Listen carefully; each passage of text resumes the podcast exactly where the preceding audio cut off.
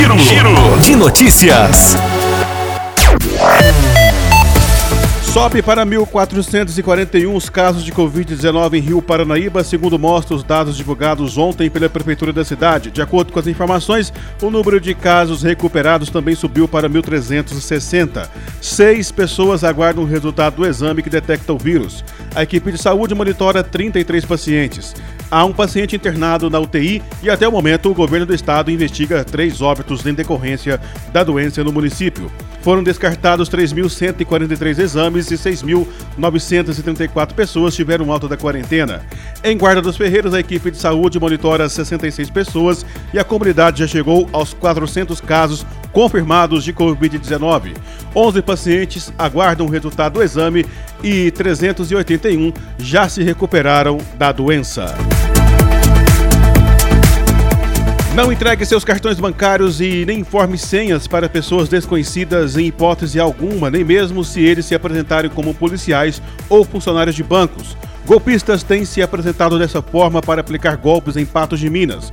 Um casal de idosos que mora no bairro Abner Pôncio perdeu quase 7 mil reais na última semana.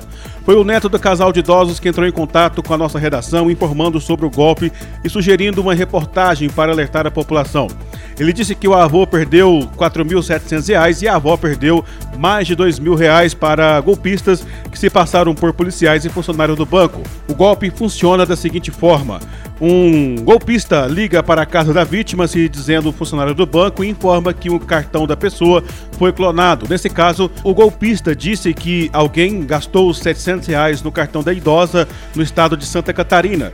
Depois, o falsário disse que a polícia já está investigando e informa que um policial vai até a casa da pessoa para pegar o cartão que foi clonado para dar prosseguimento às investigações. O casal de idosos entregou os dois cartões para uma mulher que foi até a casa deles.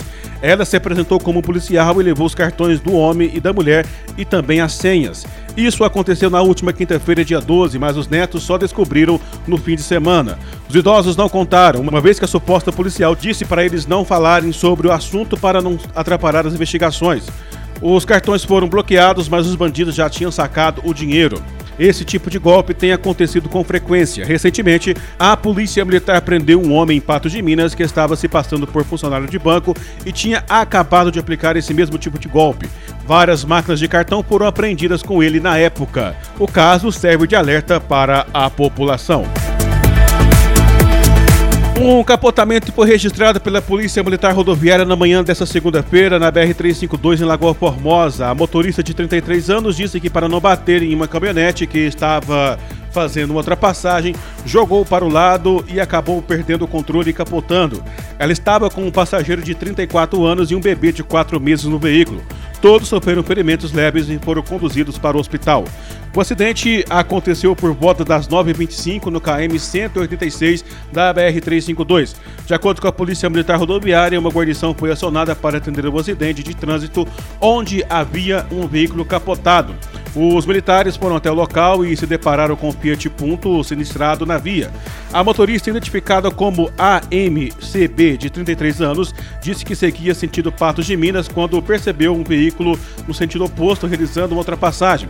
Parando a bater de frente com a caminhonete de cor branca, que seguia no sentido contrário, ela jogou seu veículo para o lado e acabou perdendo o controle, batendo em um barranco e capotando em seguida.